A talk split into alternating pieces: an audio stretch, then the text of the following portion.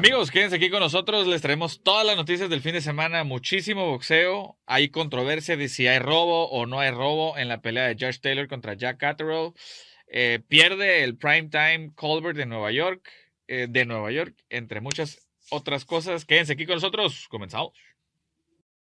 Amigos, bienvenidos. Capítulo número 5, bloque número 1 de su programita Boxeo Analítico. Mi nombre es Esteban Franco, juez analista de boxeo. Y pues muchas gracias por estar aquí, señores. Eh, vamos a darle un agradecimiento rapidito a nuestros patrocinadores. Sherman Morgan, Grupo Aries, Guga, Mercantil y Marshall Entertainment, a la Universidad de UNIAT. A todos ellos, muchísimas, muchísimas gracias y a todos los que han hecho posible todo esto. Y bueno, señores, eh, ahora sí, a lo que te truje chencha. Amigos, a ver, el fin de semana hubo un montón de boxeo, hubo muy buenas peleas y vamos a darle eh, a la controversia que hubo en la pelea de Josh Taylor contra Jack Catterall, que le gana por decisión dividida. Em, era la pelea por todos los campeonatos AMB, CMB, FIF, OMB del peso superligero, era del campeón indiscutido.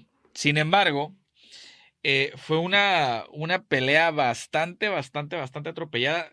No, no recuerdo si fue en el sexto, donde Josh Taylor cayó al piso, luego le bajan punto. Eh, fue una pelea bastante ríspida de, de, de, amarres. Fue en Glasgow, en Escocia, en la casa de Josh Taylor. Y creo, a ver, vamos a dejar algo bien claro. En lo particular, yo no pienso que haya sido un robo. Acuérdense que a la gente se le hace muy fácil decir, no, es que fue robo. Y es que, eh, no, señores. No es como que los eh, jueces se pongan de acuerdo de que vamos a votar por este. O sea, no es como si las tarjetas ya estuvieran hechas.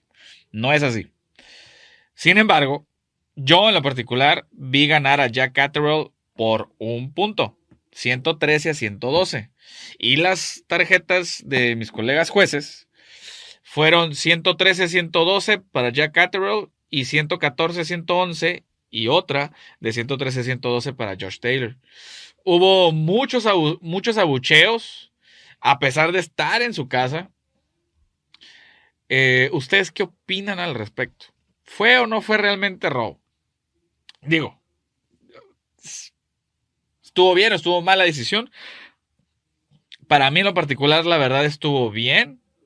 Eh, sin embargo, pudo haber ganado cualquiera, la verdad. Haya sido un empate. Ah, te digo, yo vi ganar a Jack Catterall, pero es un punto. Así haya, haya sido empate o ganó, ganó Taylor por un punto, pues está bien dentro del margen, está bien, porque como son peleas muy, muy cerradas, y la gente dice, oye, pero es que lo tiraron, y es que le dedujeron puntos, y es que esto, y es que el otro. Acuérdense también que George Taylor al principio de la pelea lo dominó muy, muy, muy bien a, a Catterall. Entonces, o sea, no, no fueron enchiladas, pero igual, acuérdense que un round así tupidito, tú y yo, tú y yo, tú y yo, tú y yo, pero lo ganas, es un 19 si tú lo ganas claramente y lo boxeas bien y todo, sigue siendo un 10-9. Que ante tus ojos se ve diferente, pero sigue siendo un 10-9. Lo tienes que aplastar, casi casi noquearlo, para que sea un 10-8 este, sin tirarlo. O sea, tiene que literalmente ser una paliza para que sea un 10-8. Entonces, hubo varios rounds donde él dominó bien, pero sigue siendo un 10-9. Es lo mismo que, ah, pum, te tiran y vámonos. Ya es, ya es 18. Pero bueno, eso fue en, una cartelera que, si mal no recuerdo, fue por Sky Sports. Y esa pelea tenía mucho, como mucho morbo, porque es un peleador de que decían va a subir o no va a subir a peso welter. Eh, hay mucha expectativa por Josh Taylor a pesar de solamente tener, bueno, ya ahorita con la pelea del fin de semana, eh, apenas 18 peleas. Entonces, tiene mucha expectativa, tiene mucha gente encima de él apoyándolo. Entonces, creo que se puede hacer ahí una superestrella. Sin embargo, este tipo de decisiones eh, puede que no le beneficien tanto, porque son peleas cerradas y mucha gente lo vio perder. Pero bueno, vámonos al siguiente tema. Señores, y el sábado también, pero en Las Vegas, en hora de Las Vegas. La pelea de Taylor fue a mediodía, la tardecita, hora de Tijuana, ya en la después de mediodía en la hora de la Ciudad de México. Peleó por Showtime eh, Chris Primetime Colbert, que era un invicto 16-0 eh, de Brooklyn en Nueva York pelea contra Héctor García, un invicto, pero pues un latino más, ¿no? De, que no le, no le hacían mucho caso. 15-0 y peleaban en una eliminatoria superpluma eh, por la AMB. Pelearon en el Cosmopolitan de Las Vegas y que me tiran y que le ganan a Primetime Colbert. Se los juro, yo a ese peleador le, le digo, le sigo viendo muchas cualidades y yo lo seguía viendo favorito. Yo aquí se los dije, yo, o sea, yo pensaba que Colbert tenía todo para noquear a, Héctor García a media pelea. Y la verdad es de que no. Héctor García le ganó por decisión unánime, lo tiró en una ocasión a, a Chris Colbert y fue una, una pelea, eh, pues no de un solo lado, pero sí fue una decisión que no, no, no, no se sometió a, debate. le ganó y ganó bien. Tan tan. Así fue. Entonces, eso fue en, el Cosmopolitan de, Las Vegas.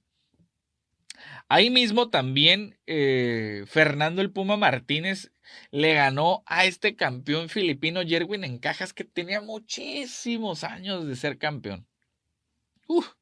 de, es campeón gallo de la FIB y le ganó por decisión unánime.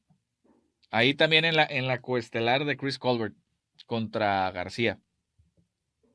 Entonces, eh, ya después de muchos años y de bastante tiempo, le quitan su, campeonato a Jerwin en cajas. La verdad es que sí, sí, hasta como que se siente medio raro porque era un peleador muy constante, muy constante, muy constante, muy constante con sus peleas.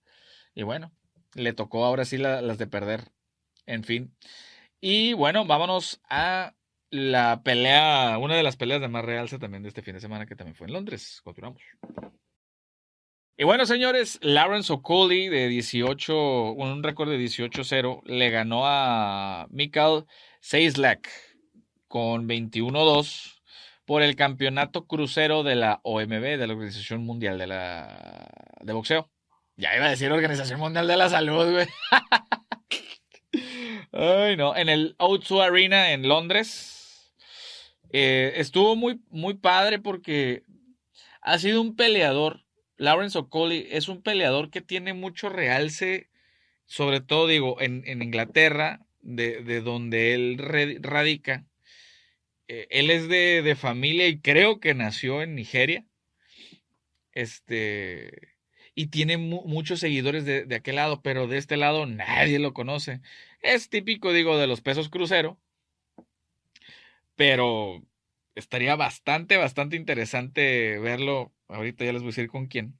Pero este Lawrence O'Coley gana en una decisión, aquí traigo el dato, 117, 110, 116, 111, 115, 112.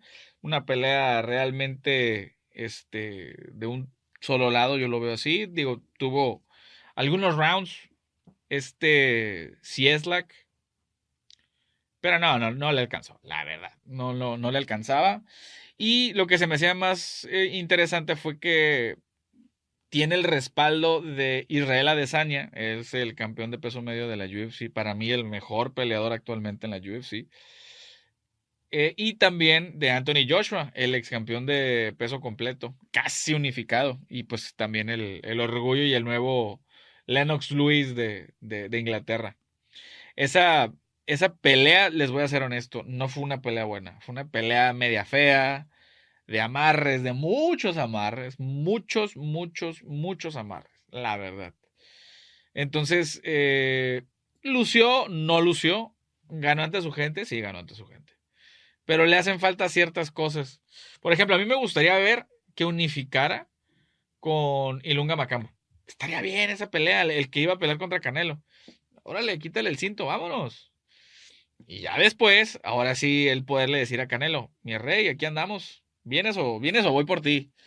Y ya sería ah, una pelea más interesante en peso crucero para Saúl. Pero bueno, vamos a ver qué decide. También por ahí está Ilunga Macabu eh, apuntado para ser este próximo rival de, de Canelo Álvarez. No, hasta finales de año más bien. Entonces, eso fue todo por el bloque número uno.